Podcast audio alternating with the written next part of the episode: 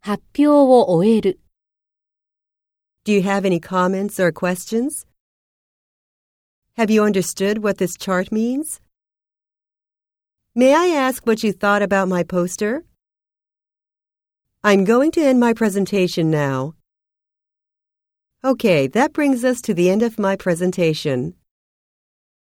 I believe we have a bit more time for questions and comments now, so please feel free to ask me. Now I'm ready to answer your questions if you have any.